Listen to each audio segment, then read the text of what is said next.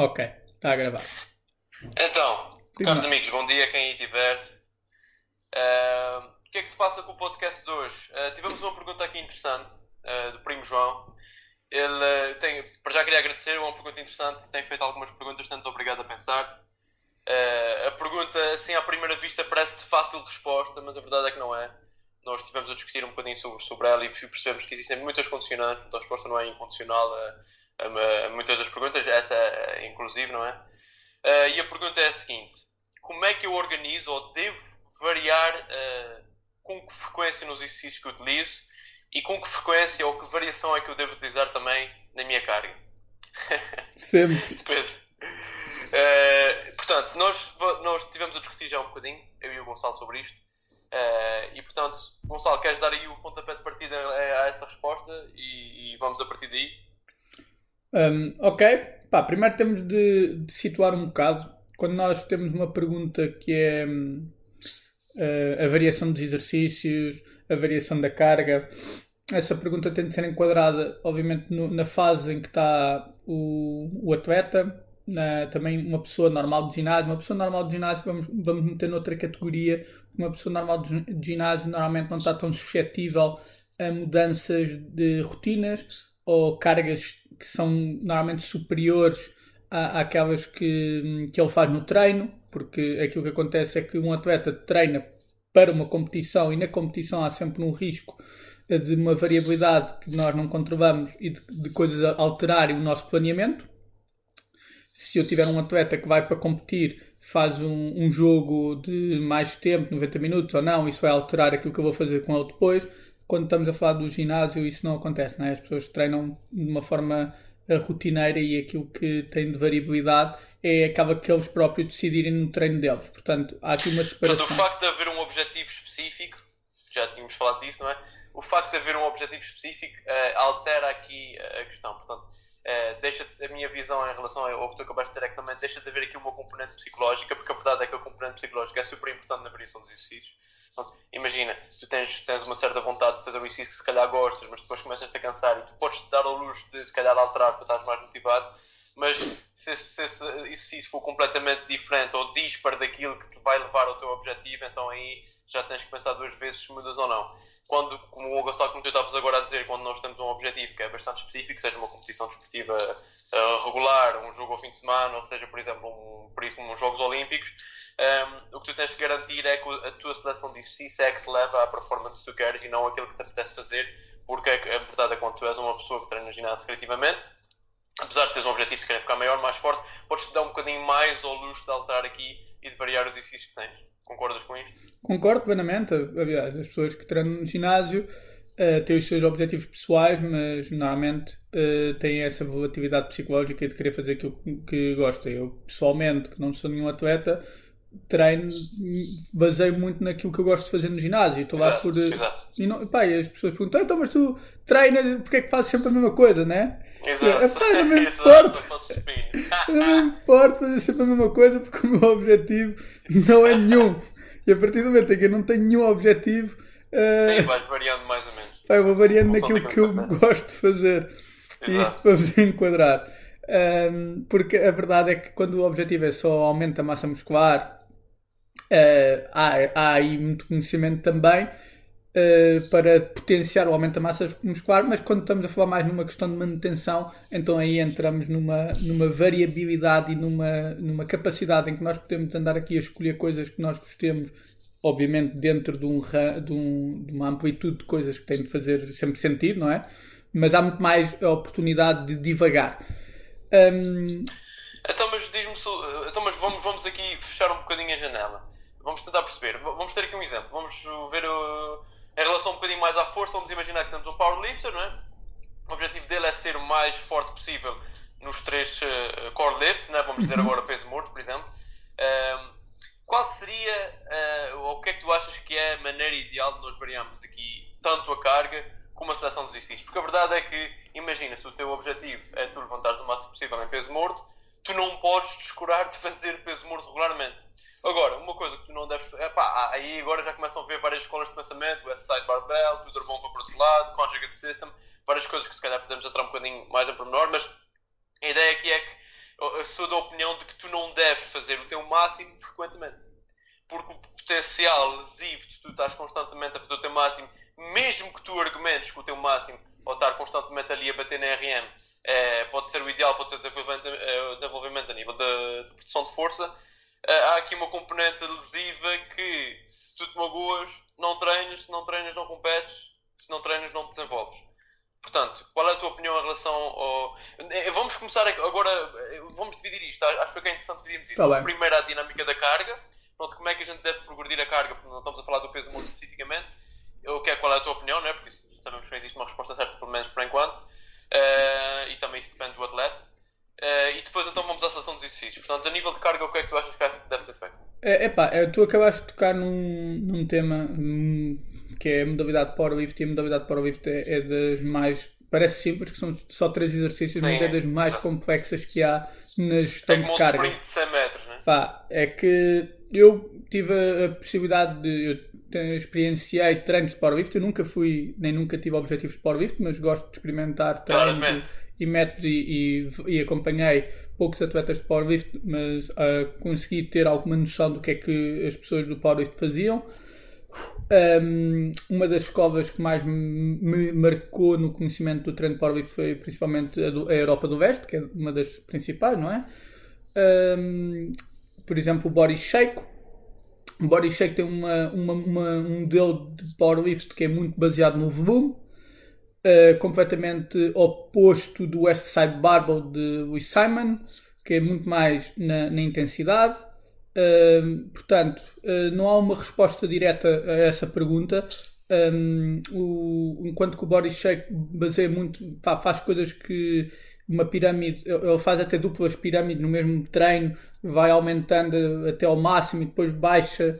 Portanto, há, há ali uma, uma. A nível de estás a falar, vai aumentando a intensidade sim, do, volume, na própria sessão. Na própria sessão. Okay. Portanto, ele, há ali uns modelos que ele tem de treino que, que ele ele partilha isso regularmente, os treinos que ele faz. Uh, os modelos que ele tem de treino, ele tem uma que é, por exemplo, começa nos 50%, 60%, 70%, 80%, 90%, depois faz outra vez um invertido. Uh, e isto para ter uma noção disto é na mesma sessão, ou seja, são treinos altamente volumosos.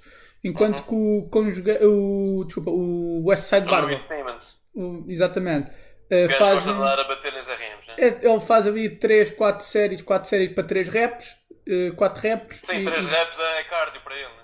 Exatamente, portanto, estamos aqui a falar de pá, se formos ver os recordes em termos de, de powerlift, os, os dois modelos têm gajos uh, de, de 70 kg a fazerem 180, 200 de spin.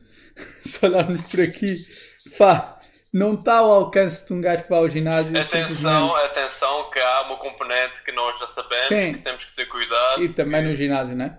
E também no ginásio. também no ginásio. É, é que nós não podemos comparar, imagina, um gajo que, sem querer estar aqui com tabus, um gajo que está a fazer um ciclo de esteroides não pode ser comparável a uma pessoa normal. E muitas vezes as pessoas que, que nos fazem essas perguntas são pessoas que não têm essa noção e é importante perceber. Quando nós falamos desse tipo de atletas, é muito provável que estejam sobre uh, ou estejam a, a, passar por um ciclo de esteroides anabolizantes e altera completamente a sua capacidade a nível de uh, uh, volume de treino, conseguem produzir muito mais, conseguem aguentar muitos maiores volumes de treino sem se magoar e conseguem claramente ser muito mais fortes. Mas continua, só para fazer essa Sim. parte que eu acho que é importante. Sim, aqui, obviamente, são os dois que estão mais ou menos ao mesmo patamar, né? As duas covas, porque aí estão os dois claro, mais ou menos nesse nível. Provavelmente? Portanto, essa, essa, variável muito importante para termos uma noção dos recordes que eles alcançam tem de ser considerada, obviamente. Uh, agora, há uma coisa que não, não, se pode nunca esquecer, que é, pá, eles não param de fazer, eles não, não, não deixam de fazer os core lifts. Nunca. Pelo que eu tenho conhecimento. Em relação aos exercícios. Porquê? Porque se nós tivermos uma noção do como, da, da técnica que há por trás de um supino e da técnica que se pode desenvolver por trás de um supino, Hum, eu não sei se, pronto, se a malta que nos chega aqui, mas para vocês terem uma noção, no spin até o rabo conta, até a ativação do glúteo no, com, com o ângulo das costas é estudado. O body não, shape. Deixa-me deixa, deixa só. Se essa pergunta aqui. Ok, podemos tentar responder essa pergunta depois no final. Já, já, lá, vamos, já lá vamos, Rafael, obrigado. Mas só para não perdermos aqui a linha de pensamento, deixa-me só introduzir isso em, em, linha do que tu estás a dizer. Há um estudo feito pelo, pelo, pelo cá na FMH, com o Amandio Dias, não sei se conheces o estudo dele. Ele fez estudos de oclusão dentária, uhum. em que quando tu conseguias fechar bem o circuito, tinhas um, um, uma oclusão boa dos dois lados, tu conseguias efetivamente produzir maior força no spin. Portanto, o maxilar, a tua posição do maxilar e o facto de teres a oclusão igual de ambos os lados do maxilar, com que consegue fazer com que tu produzas mais força no spin. Isso é do menos intuitivo que existe, mas de, facto faz diferença, não é? Portanto, aí é que, é nós conseguimos perceber a complexidade das coisas. Então, Desculpa, continua no Não, não, tranquilo. É mesmo para fechar, para não ficarmos também presos aqui uh, ao modelo do Powerlift, mas para termos uma noção, uh, se alguém competisse em Powerlift, teria de gastar muito, muito tempo uh, a aprimorar a técnica. E a aprimorar a técnica, o Boris, neste caso, o Boris Sheiko, baseia muito no tempo sob tarefa, enquanto que o, o Westside Barbell, neste caso, faz muito mais. Faz as RMs para uh, mais numa componente, agora digamos aqui, de, de um, aumento de força, mas depois faz muito acessórios, muitos trabalhos acessórios de primorização técnica. Portanto, enquanto que o Shake faz mais, vá, vocês têm de aprender a técnica a fazer, a fazer, a fazer. Uh, o, o Westside Barbell uh, dá mais isto. É, vocês têm de saber técnica na RM e agora vamos fazer o puzzle de baixo para cima. Isto, pá, muito seja, dividir um bocadinho grupos musculares que entram em questão, tudo o que seja exercícios acessórios, eles trabalham muito os reverse hypers para o peso morto e para, Exatamente. E para, e para, fazem... o agachamento, fazem muito os spin do fechado por causa do, da inclusão do tricito no movimento. Portanto, Portanto divide um bocadinho mais o movimento em, em submovimentos e com isso trabalha também em submovimentos. Exatamente. Exatamente. Portanto, aqui para vos dizer, não há uma resposta certa na, na seleção dos exercícios. Obviamente, há um objetivo no powerlift que é comum uh, e há várias maneiras de, de, trabalhar esse objetivo. Aquilo que seria interessante seria sempre perceber o, o atleta que temos à nossa frente e saber, se calhar, se o atleta tiver muito quebrado num, em alguma questão da técnica, se faria mais sentido parti-la e aí ir para uma seleção de exercícios mais na linha do Westside Barbell e trabalhar de uma forma mais isolada. Em alguns casos isso há de fazer sentido, em outros casos uh, trabalhar mais tempo na tarefa, neste caso com cargas mais leves para aprimorar a técnica uh, e depois ir aumentando um, até às RMs, porque vai ser nas RMs que eles vão ter a maior adaptação à, à modalidade. Um, então há aqui uma, uma duas, duas, possibilidades. Uh, trabalhar mais de forma isolada para um objetivo ou trabalhar sempre de uma forma mais geral e tentar trabalhar isso de uma forma geral. Em termos de progressão de cargas, ambos são um bocadinho na, na mesma onda. Temos, temos sempre de bater lá em cima nas RMs. Temos de estar sempre lá em cima a bater uh, nas RMs, enquanto que o Conjugate Method, o, o Westside Barbell, bate sempre lá uh, de forma semanal, praticamente. O Boris Sheiko já não faz de uma forma tão, tão uh, rotineira. Mas, Sim, mas atenção também em relação à, à questão de bater constantemente na RM numa base muito regular. Uh, é importante perceber que existe todo um treino adaptativo por trás disto. Então, qualquer atleta chega lá, não pode estar a começar a fazer aquilo que será a sua RM numa base regular, são mais certo a terem lesões. Agora, eu acho que também aqui fazendo um, um, mais, mais um dos apanhados constantemente, que é tentar perceber. Já, já vemos a pergunta. Um, tentar perceber que, independentemente do objetivo, e mesmo que nós tivermos uma população que tenha tudo o mesmo objetivo, é importante sempre perceber quais são as limitações individuais do indivíduo. Portanto, é preciso sempre avaliar. É impossível haver uma resposta correta sem nós vermos um, as limitações do indivíduo e depois então os objetivos, mas aí os objetivos nós já retiramos porque estamos a falar num, num indivíduo específico, um objetivo de powerlifting, não é? Um, ias acrescentar mais alguma coisa em relação a essa questão aqui do powerlifting? Se calhar agora nós, eu acho interessante é nós vemos um caso uh, completamente diferente. Se calhar no extremo oposto em que nós temos um jogador de futebol, então, por exemplo, que joga todas as semanas uh, e cujo objetivo é ser melhor jogador de futebol e não necessariamente ser eficiente no ginásio. Né? Portanto, queres dar o um chute também aí nisto? Então, aquilo que eu acho que numa gestão de cargas para um jogador de futebol, um, eu honestamente acho que um jogador de futebol podemos manter uma carga mais constante. Não precisamos de andar aqui um, a oscilar muito para cima, muito próximo da RM. Eu acho que um, pá, é um risco desnecessário. É um, exatamente, eu acho que é um risco completamente desnecessário, a não ser que seja um atleta altamente treinado em força, já pelo seu background e que goste disso e que se sinta confortável com isso. Um, porque eu também não acho que seja grave termos um atleta a treinar 80% da sua RM com, pouca, com pouco volume, ou 90%, inclusive. No futebol, um, acho que já seria, nunca recomendaria, e aí o, o JP que está aí, que fez o reparo do, do José Batista, sei bem como é que ele fazia. Um, 90%, como estávamos a dizer, bater está sempre em cargas muito altas constantemente uh, pode criar algum overload. Pá, é um, há o overuse e o non-functional overreach, seria mais por aqui. Um, nós, se tivermos sempre um atleta a treinar, sempre com altas intensidades, ele poderá uh, começar a adaptar-se menos à carga, isso vê-se, por isso é que se faz normalmente nestes, nestes métodos mais uh, complexos, fazem sempre fases de deload, uh, ou, de 3 em, ou de 3 em 3 semanas, ou de 4 em 4 semanas, há quem faça um deload mais, mais longo, não está muito, muito não, é, não, não é uma cena standard para todos, há treinadores que... Porque as semanas de descarga. É, pá, havia o método russo uh, faz muito as descargas a cada 4 semanas. Uh, Sim, basicamente, três blocos de carga e um bloco de descarga. Exatamente. Uh, e isso principalmente quando estamos a falar de cargas muito altas. Agora, Sim, algum... mas, mas, mas é a tal questão, voltamos à mesma questão da bocada, é que se formos ao Westside Barbell não vejo assim tanto deloading uh, numa base regular como vejo na, na escola russa, não é? Okay, não estou enganado. Eu do, daquilo que eu sei é que a escola russa também acaba por ter muito mais volume.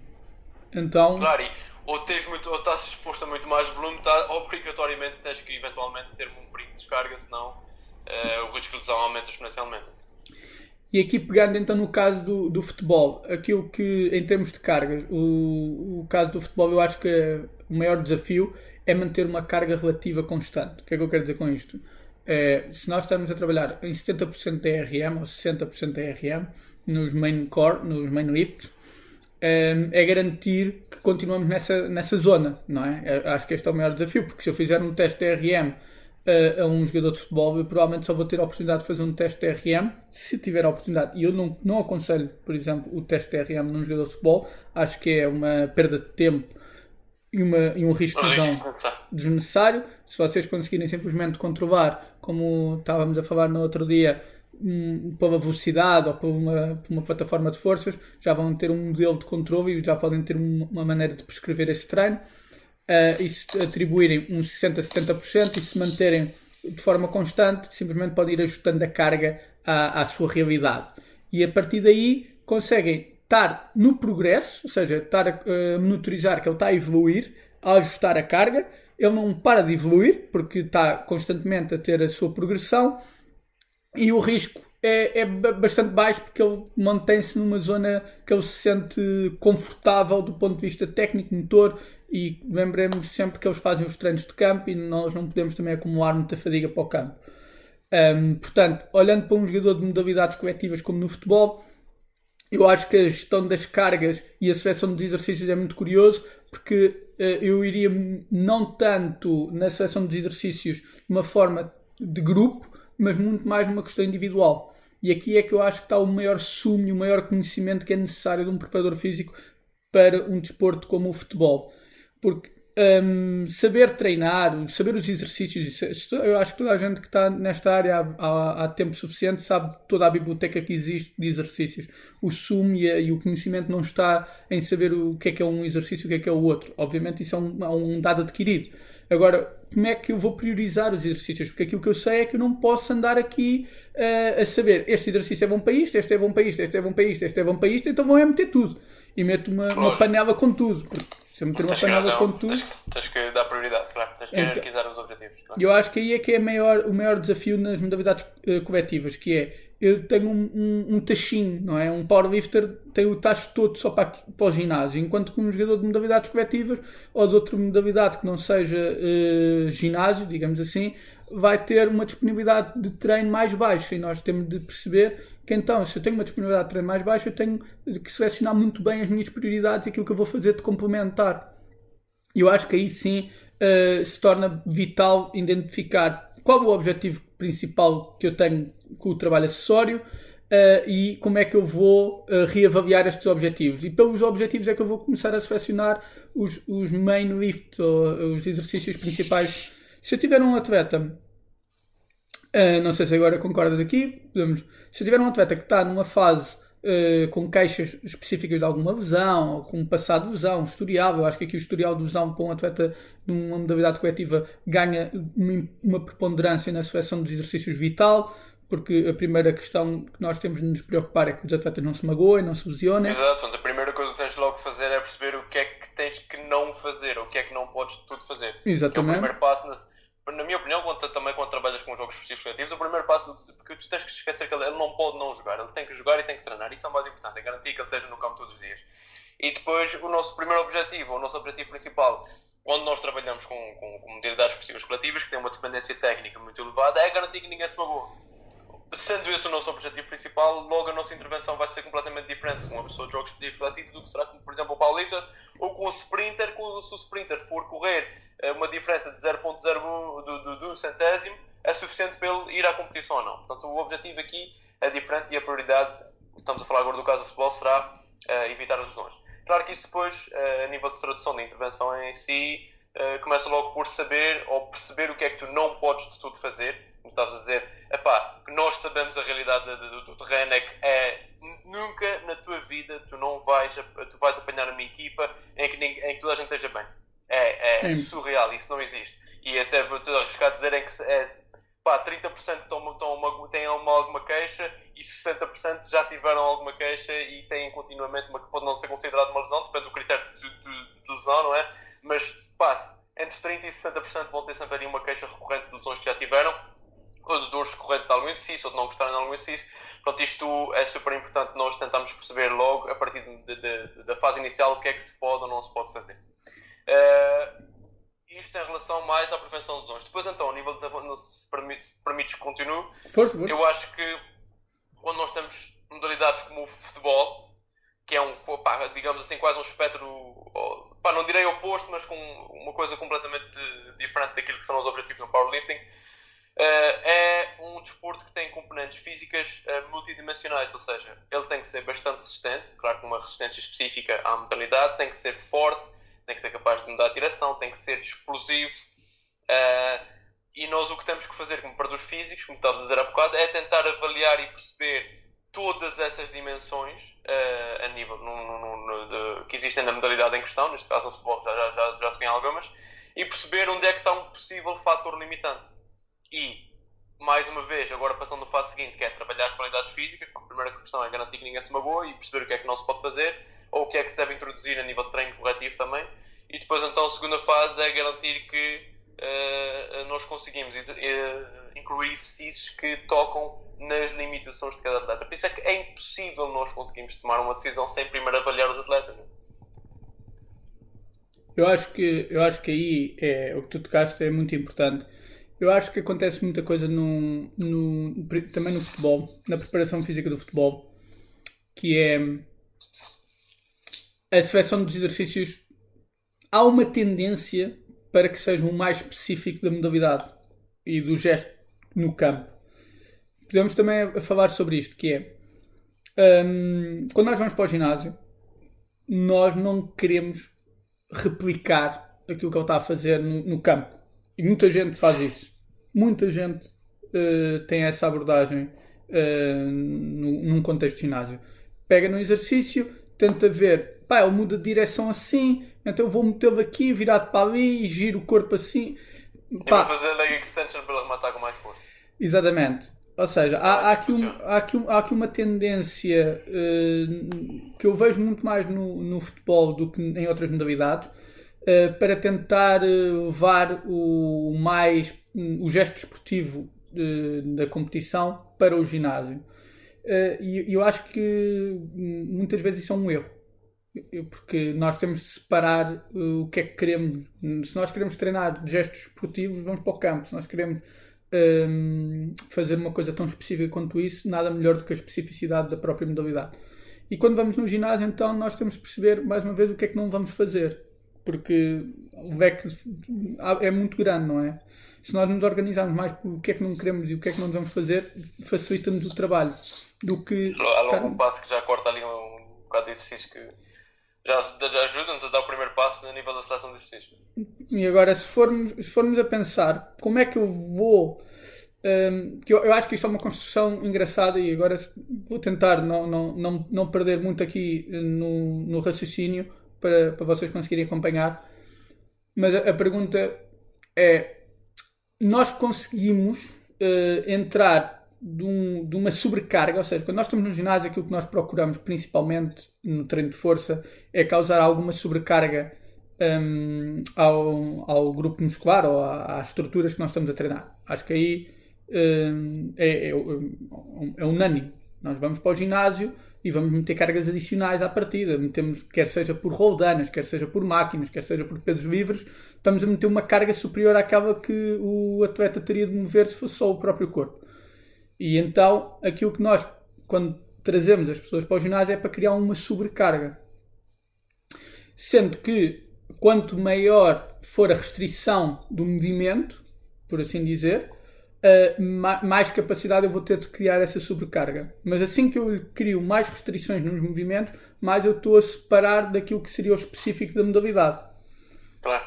E aqui há, há esta questão que é há, há, tem de haver aqui um, um bocadinho um equilíbrio que nós temos de perceber quando é que o queremos ou não, que é entre estar numa zona mais uh, específica do, do, do, da competição ou estar mais numa zona de sobrecarga.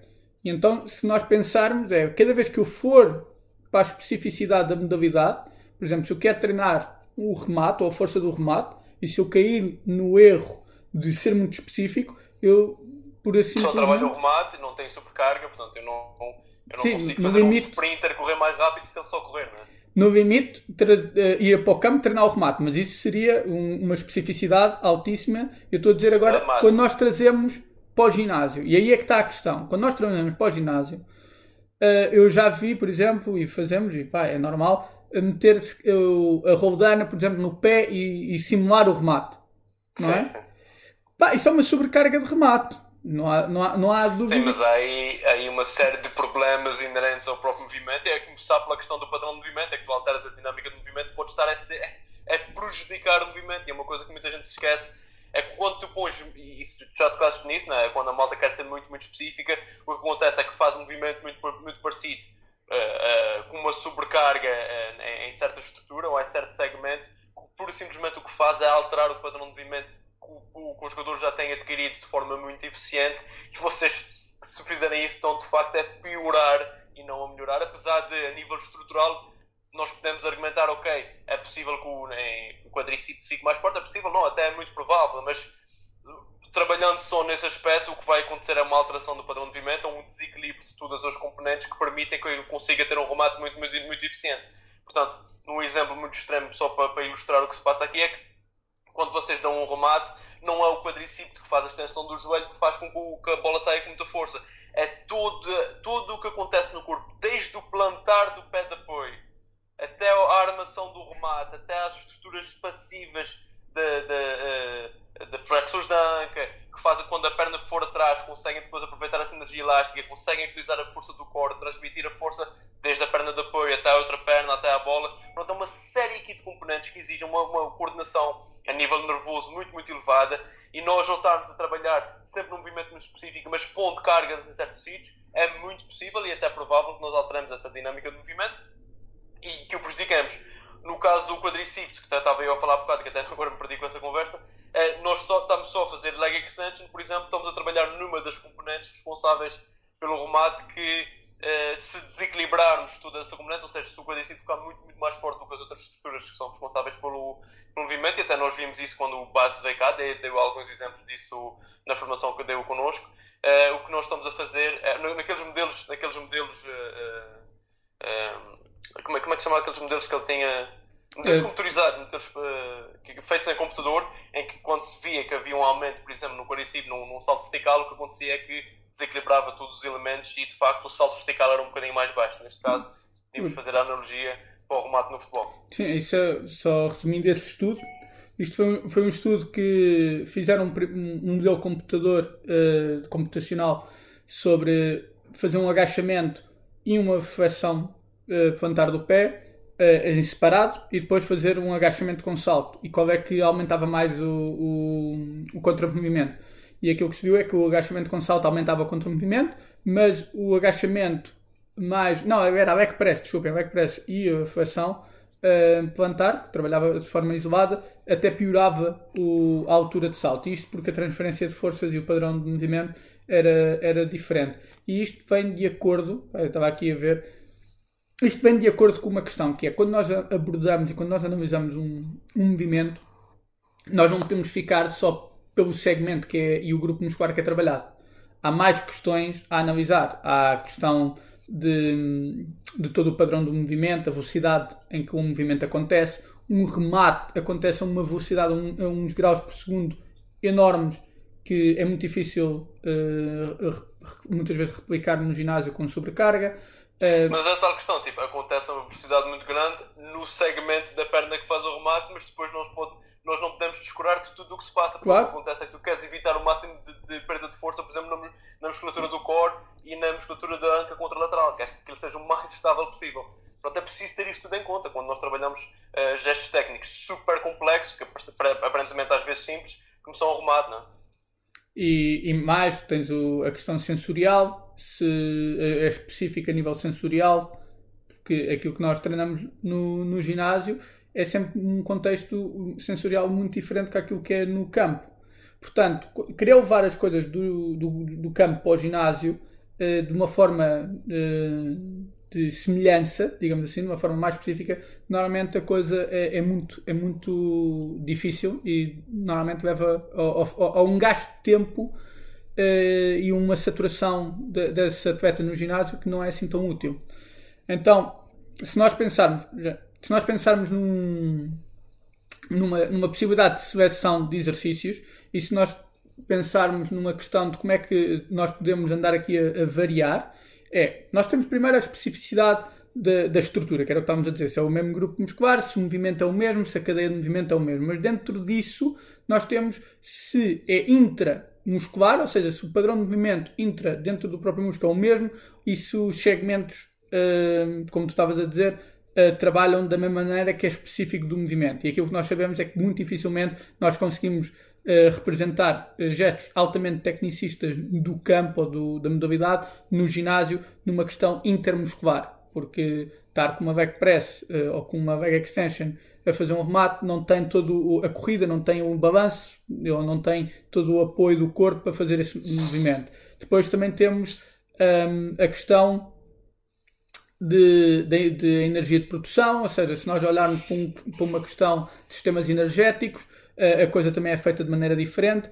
Uh, também tem um, quando uma pessoa está em campo, está com sistemas energéticos completamente alterados com aquilo que está a fazer no ginásio. Se nós pensarmos que a pessoa, quando está no ginásio, está muito mais descansada, com muito menos ruído, muito menos fadiga, uh, e depois vai treinar e está a treinar sem fadiga, e então nós, quando queremos levar uma comparação de campo para, para ginásio, nós temos que ter essas coisas em consideração. Se quisermos só fazer especificidade, não vamos provavelmente conseguir fazer tão específico quanto pensamos que estamos a fazer. Um, então, e aqui a questão agora começa a ser: ok, eu tenho de começar a organizar o meu padrão de pensamento para a minha atuação. Se eu tiver um atleta que me apresenta um historial de lesão muito alto, essa seria, que era quando estávamos a falar um bocado, essa seria uma, uma primeira abordagem, que seria que grupos musculares, uh, que lesões grupos musculares, articulações, etc., estão lesionados e consoante isso eu já vou poder saber o que é que eu posso fazer ou o que é que eu não posso fazer.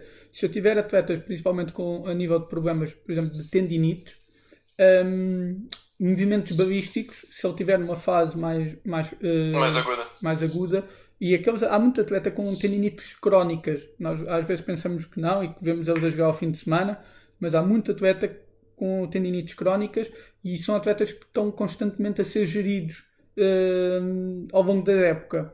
E então, com esses atletas, uh, provavelmente uh, movimentos mais balísticos são um problema, porque assim que nós metemos uma, uma maior velocidade e uma maior intenção, estamos a, a, causar dor no atleta e o atleta ressente-se. Chega-nos o atleta às mãos, nós queremos que ele fique mais forte, mais rápido e mais potente. Ele tem um problema desse, acabou a história toda, não é? A primeira coisa que nós temos que fazer é garantir que ele não se magoa e, portanto, altera logo quase diametralmente a possível prescrição que nós temos para ele.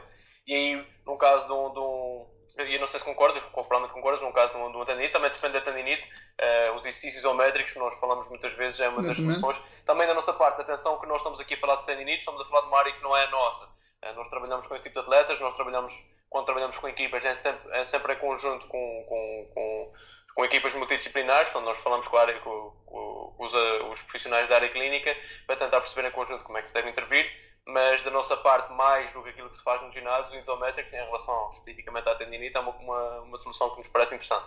Porquê, Gonçalo?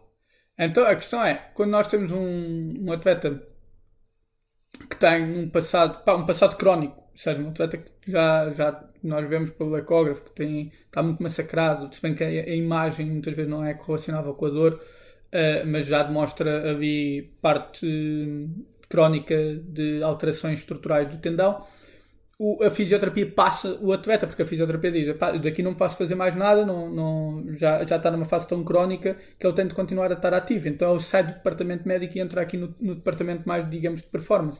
Por isso, fazer uma separação. Uh, às vezes acontece nos clubes fazer esta separação de departamento médico departamento de performance ou para a parte da preparação física e caímos nas mãos e caem nas mãos atletas que uh, não estão assim tão, tão saudáveis um, isto é uma constante Portanto, há que perceber o que é que se pode fazer com os atletas e isso já nos vai limitar na nossa seleção de exercícios. Depois, quando nós começamos a caminhar, ok, não tenho problemas aqui ao, ao nível de tendões, ao nível muscular, se tem um passado historial de lesão, uh, a nível mais de rasgar, um, um, por exemplo, se eu tiver um, um, jogador que tem muito passado de historial de lesão de posteriores, será interessante fazer um reforço mais específico dos posteriores, mas aí sim os isométricos têm mostrado alguma, alguma relação com a prevenção dos posteriores na sua máxima amplitude. Então eu já vou começar a, a, a selecionar a minha ordem de pensamento para esse tipo de atletas numa linha de pensamento e numa seleção de exercícios que vão potenciar essas questões. Agora, se eu tiver atletas altamente saudáveis, uh, vou começar a, a, utilizar exercícios mais são para performance. Exatamente, mais indicados não tanto para uma prevenção tão específica, mas mais para a performance. E é com esses atletas que nós depois podemos mais preocupar uh, também, uh, não é que os outros não, também nos preocupamos com uma progressão mais micro, dentro da isometria posso meter isometria com sobrecarga, posso meter isometrias máximas, não. Também há uma progressão toda possível de se, causar na própria isometria e depois na, para excêntrico e depois para concêntrico com máxima intenção. Seja, há, há, várias possibilidades aqui de progressão, também podemos falar aí um bocado uh, sobre isso, mas agora pegarmos no exemplo de, de atletas que estão, de novidades que estão completamente saudáveis e, e queremos selecionar aqui um bocadinho um padrão para esses atletas, um grupo, pá, que também não temos sempre todos mal, né? também temos um grupo de, de atletas saudáveis num, num contexto de clube e queremos melhorar a performance.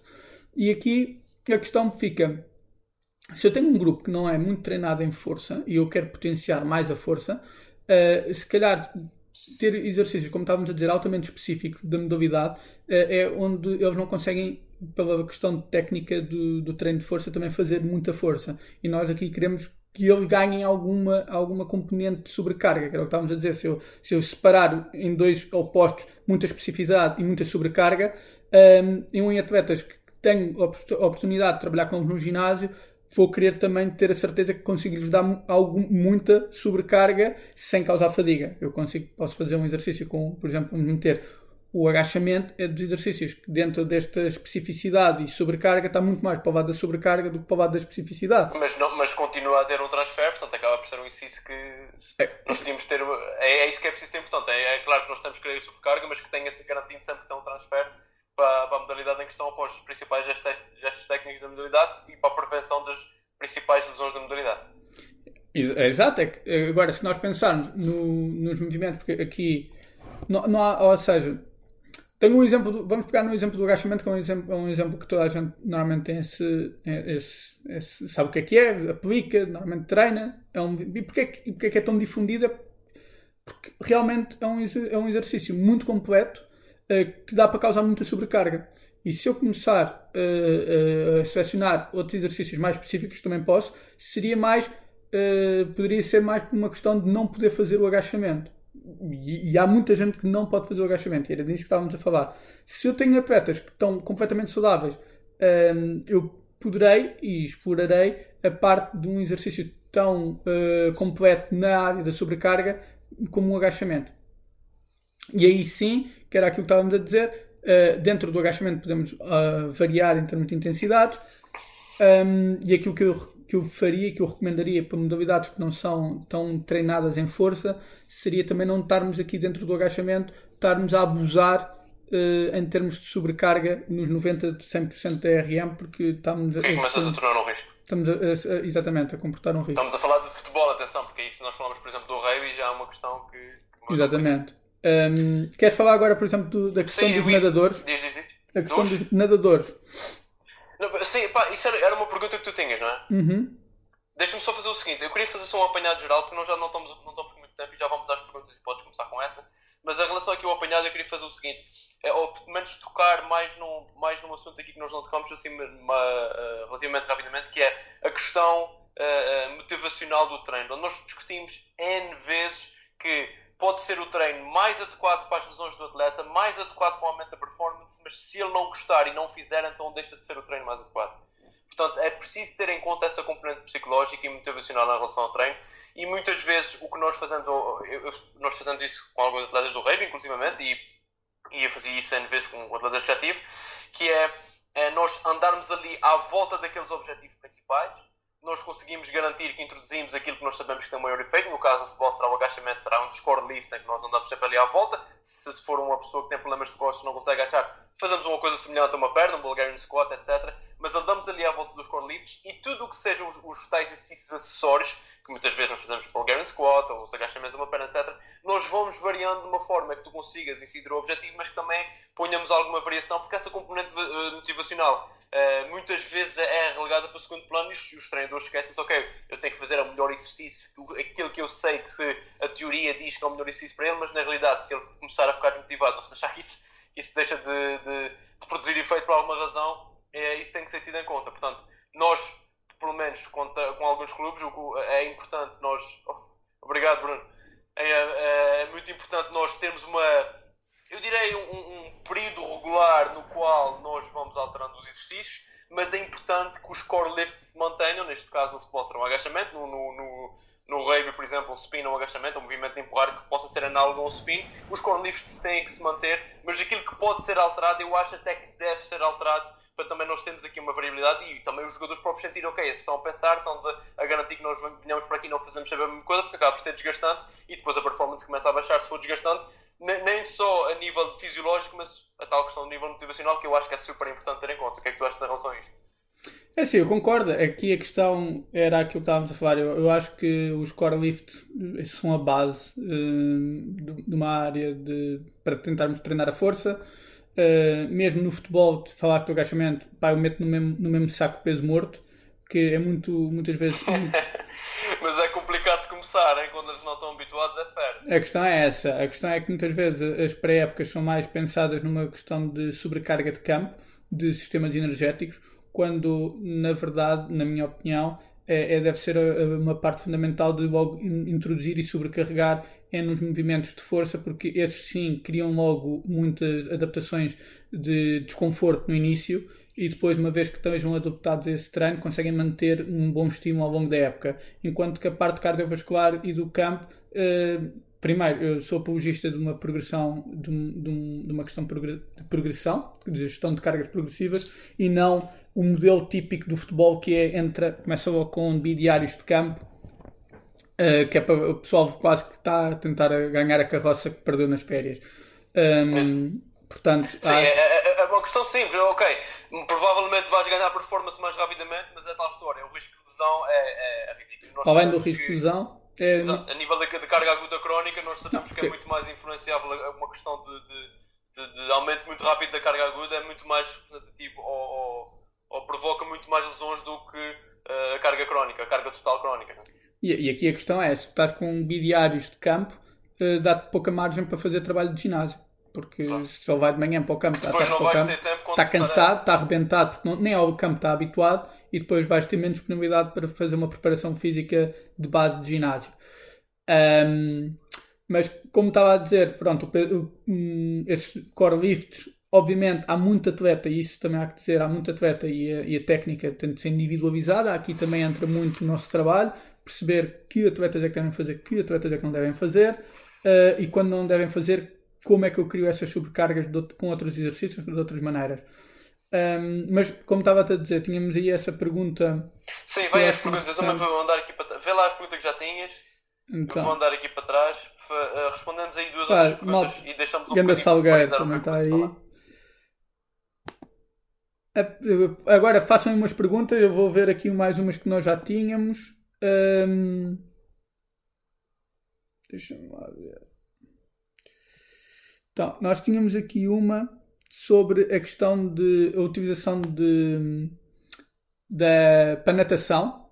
Uhum. Se devemos fazer mais os saltos horizontais, saltos verticais, uhum. uh, se devemos fazer esta transição e esta seleção de exercícios, estando uhum. ainda um bocadinho na, na ótica de seleção de exercícios. Fala-me um bocadinho da. O que eu fiz da minha experiência em relação a, a, a nadadores Portanto, eu trabalhei, um dos principais nadadores que eu tinha na China era um, era um atleta dos 50 metros, portanto ele tinha que ser muito, muito explosivo. A saída do bloco era preponderante, uma boa saída do bloco era preponderante para o resultado final dele. Uh, e o, o, o, que eu acabava por fazer, também estudei um bocadinho sobre isso antes de mais pessoas tomei, era incluir tanto uma componente vertical como uma componente horizontal. Ou seja, eu queria garantir que ela agachasse bem. Claro que estamos a falar de um atleta de natação, é, não é uma pessoa que consiga ou, ou que seja uh, eu direi, indicado estar a carregar com cargas máximas, porque a questão lombar pode começar a ser um fator limitante, porque o atleta que eu tinha em, em questão era muito, muito explosivo, muito, muito forte. Portanto, o que eu queria era trabalhar bem essa componente horizontal com agachamentos submáximos, uh, estamos a falar na, na ordem entre os, entre os 60% e os 80%, à velocidade máxima. Queria garantir que ele tinha um bom salto vertical e ele salta, aliás, quando, quando, quando eu cheguei. Uh, testei, eu estava a saltar, se não me engano, agora não sei os números de cor, mas entre 42 e 43, uh, eh, e cheguei a ter resultados dele de 55, portanto são, é quase 20% de aumento no salto vertical, e eu trabalhava, como, como, como estava a dizer, trabalhava essas duas componentes, portanto utilizava o agachamento e os saltos verticais, todo o tipo de progressão em saltos, para trabalhar a componente vertical, e depois utilizava também saltos horizontais, e muito utilizava o hip thrust, que foi um exercício que ele desenvolveu imenso, porque ele não tinha pelos vistos, essa componente horizontal. Eu acho que nem sequer trabalhavam isso, não trabalhavam hip thrust. Portanto, começou com, com 80 kg. Claro que ele percebeu logo, imediatamente, porque era um indivíduo bastante forte, que conseguia fazer muito mais do que isso. Começou com 80 kg, depois subimos para os 100 e acabámos num, num período, não me engano, de 3 meses com ele a fazer 220 kg, se não me engano, no hip thrust. E atenção, nós não estamos a falar de um atleta de rugby, estamos a falar de um indivíduo com, com pouco menos de 90 kg, se calhar 83 era o peso dele peso de competição, o peso de competição dele era 82 na altura que ele estava estava no off-season, portanto a próxima competição era só dali a 2 ou 3 meses e ele chegou a mim para aí com 84, 83 e estamos a falar de, de um indivíduo que faz 200 e tal quilos de, de, de hip thrust, portanto um indivíduo forte a sério. Respondendo um bocadinho mais à pergunta, eu acho que é importante trabalhar essas duas componentes, portanto quando tu fazes um salto como é, como é a entrada na, a saída do bloco, é importante tanto trabalhar as duas componentes, utilizar os agachamentos saltos verticais para trabalhar a componente vertical, utilizar os saltos horizontais e eh, no salto horizontal podemos argumentar até que é um bocadinho mais específico, portanto acaba, como tu estavas a dizer, para ir um bocadinho para, mais para a componente específica do treino, porque eu acho que é importante tocar nele e depois utilizando a nível de sobrecarga, na mesma lógica do horizontal, utilizar o hip thrust. Portanto, eu trabalhava aqui à volta das duas componentes, espero que essa resposta tenha feito sentido. Uh, temos aqui outras, essa vou deixar para ti, portanto, Athletic Legend Coach, não sei se tu sabes quem é. O quê, o quê? Está onde? O Athletic Legend. Está aqui, tá aqui no. Tá aqui no Sei, é o JP, grande JP. Quando... Então diz assim: apologistas das três semanas a subir e, e descemos na quarta semana as cargas a 50% uh, eh, e o número de repetições. Um, o José Batista era um defensor para evitar o overtraining. O que é que tu achas em relação a isso? Um, no, por exemplo, no futebol, tu achas que faz sentido essa periodização por blocos? Eu não. digo já, eu acho que não faz sentido, mas qual é a No futebol, não. Não. Porquê? O, eu vou. Era isso. Eu sei bem o, o, modelo de treino que o JP está tá aí a comentar. É, é um modelo de treino que treinava, para vocês terem uma consideração, treinava seis vezes à semana os mesmos cinco padrões de movimento, que era o agachamento, o peso morto, Uh, Cinco vezes à semana? Seis sim, vezes à semana? Seis vezes à semana. É um modelo. Em jogadores de futebol? É um modelo russo. É... Não, não é em jogadores de futebol, é o que eu estou a dizer. Ah, tá um, a jogadores de futebol. Não, estamos a falar de um modelo russo, principalmente okay. do, do powerlift. Uh, em que ele basicamente, o, o, esse José, pá, que um abraço para ele, onde é que ele esteja. mas, mas ele criou um bocadinho um conceito que foi juntar o modelo russo nos padrões de movimento principais. Então, basicamente, ele fazia como o modelo russo fazia seis vezes por semana, em que fazia oscilações ao longo da semana. Uhum. Um, pá, e isso dava o quê? Alguém que faça seis vezes por semana mesmo, os mesmos exercícios está-se a, a, especializar bastante nesses exercícios. Obviamente são exercícios super completos em que para um regular, um, um atleta recreacional em força que simplesmente queira ter um, uma boa força, um bom, uh, uma boa composição física, pá, aquilo eh, resulta se não tiveres nenhuma limitação, aquilo resulta, porque tu estás a fazer claro. os, os, principais não movimentos. Não existe, não existe nada que não existe ninguém com limitação nenhuma. Isso era o prato ideal que depois na realidade nunca ah, há, há, Eu acho que há, há muita gente que conseguiria uh, entrar num plano deste género. Aqui a, a, questão falta mais, ou poderia ser a saturação, de gostar, não gostar, era aquilo que entrava. Mas aqui, se nós pensarmos, foi isto, como eu disse, isto, este modelo que ele criou, na altura adaptou, não criou, adaptou, é um modelo de priorização uh, de modelos russos, em que basicamente eles faziam seis vezes por semana, à segunda era um upload, uh, da terça um upload, à quarta um upload de volume, à quinta um deload de volume, à sexta um upload de intensidade e ao, e ao sábado era um deload completo. E eu replicava isto em três semanas a fazer upload da primeira semana para a segunda para a terceira. E depois na quarta fazia um deload. Bem, basicamente, obviamente aí faz todo o sentido, porque tu estás a treinar seis vezes por semana em sobrecargas constantes e sempre os mesmos exercícios, nem que seja por uma questão de aliviar um bocado o teu corpo e as tuas estruturas estarem sempre a levar um mesmo stress repetitivo. Uh, e tu também estavas com muita intensidade. Então aí sim faz totalmente o sentido fazer, na minha opinião, um deload por uma questão de segurança, por uma, até por uma questão de segurança. Um, mas se formos para modalidades em que não estão expostas, pá, os atletas de futebol treinam uma vez força por semana, duas vezes na, naqueles movimentos, normalmente treinam só uma vez de força por semana, só fazem uma vez de agachamentos por semana, se fizerem agachamentos, por exemplo. Portanto, não estamos aqui, não estamos aqui a falar de sobrecargas uh, ao nível de atletas que nós já sabemos que, quando são muito treinados em força, fazem duas, três, quatro, cinco vezes por semana. Portanto, não sou apologista de, de grandes deloads uh, a nível de treino de força em, em atletas de, de futebol. Um, acho que dá para fazer muito bem essa gestão Uh, simplesmente com, com o treino em si, com as cargas, com ver como é que eles estão, porque é, é, é, é tão volátil, aquilo é tão. É, é, tá, estás é sempre a alterar coisas que tu não podes dizer que tens um, um, um padrão repetitivo, porque tens claro. tantos fatores em alterar o teu padrão. O, tu tens de estar sempre a adaptar os treinos, os treinos não são sempre aos mesmos dias, tens de estar sempre a adaptar, as cargas não são sempre as mesmas, portanto, um, criar um deload padrão é muito difícil que tu venhas pôr em prática porque aquilo que tu programaste no início da pré-época ou assim, uh, no, na, ao fim de três semanas, duas semanas, está completamente fora da realidade. Deixa-me só que toque aqui num aspecto que eu acho que é também interessante, é o facto do futebol ser um, ter um calendário competitivo contínuo que é completamente diferente de modalidades uh, sazonais, como seria, por exemplo, a natação porque não necessariamente em relação às cargas no ginásio, mas em relação às próprias cargas de natação, eu trabalhava agora com nadadores, uh, existem muitos artigos a, dizer, a, falar dos benefícios de um deload, especialmente do taper, toda a gente sabe o que é, o que é um taper, agora nem toda a gente sabe qual é a, melhor, a maneira ideal de o fazer, existem alguns artigos sobre isso. Uh, uh, mas uma, uma, uma, descarga constante ou, ou, ou, periodizada ao longo da, da, da, da época é uma coisa interessante e que traz muitos benefícios até porque muitos deles trabalham, ou muitos treinadores gostam de trabalhar com o overreaching, ou seja, por um, um, um semana, uma ou duas semanas em que trabalham muito mais carga. Se não houver essa descarga, e não estamos a falar de ginásio, estamos a falar do treino mais natação, se não houver essa descarga, o atleta depois uh, acaba por se lesionar. Portanto, é importante também perceber que o, o próprio calendário competitivo já, já dita um bocadinho essa, uh, o volume e intensidade que vamos impor ao atleta, porque uma coisa é ele ter que estar a jogar todos os fins de semana e ter que estar num nível eh, relativamente elevado ao longo de várias semanas ou ao longo de vários meses. Outra coisa é ele estar a apontar para duas, uh, dois pontos específicos ao longo do ano em que ele quer garantir que a sua performance é máxima. Gonçalo, se calhar nós fazíamos aqui um apanhado. Sim. Não te importas, vou começar depois tu incluís.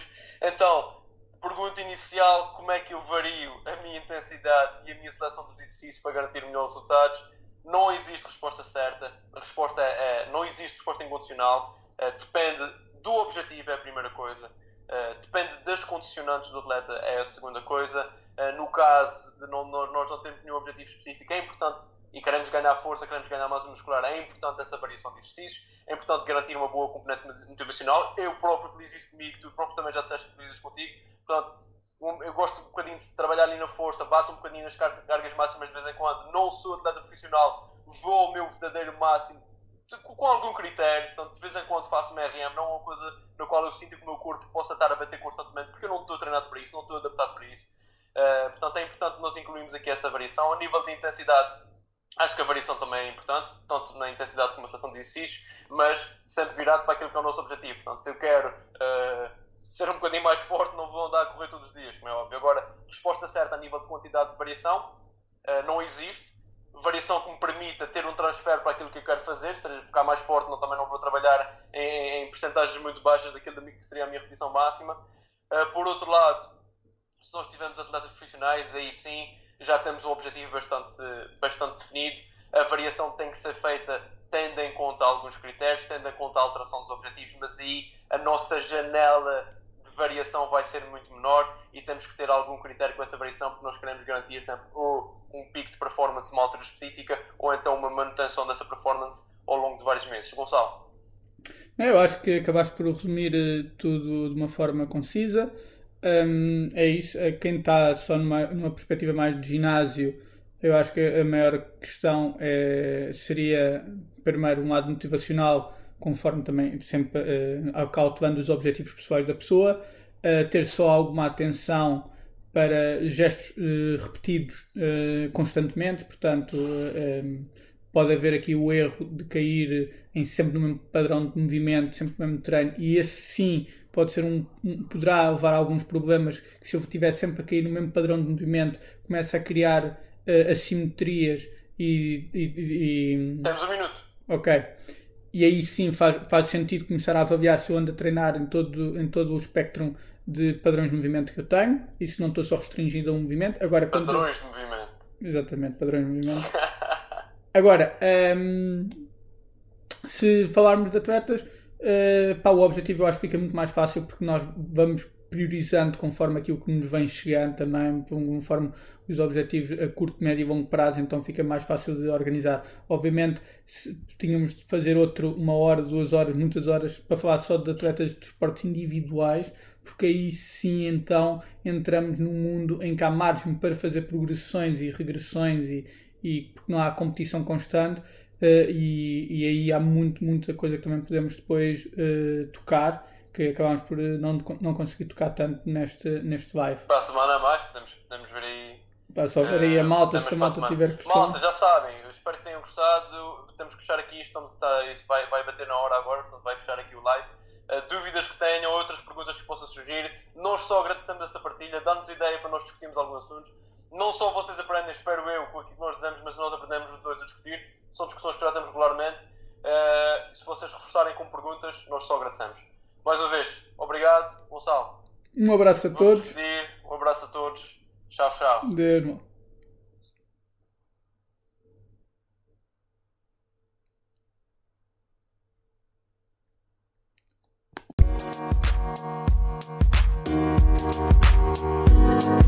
Thank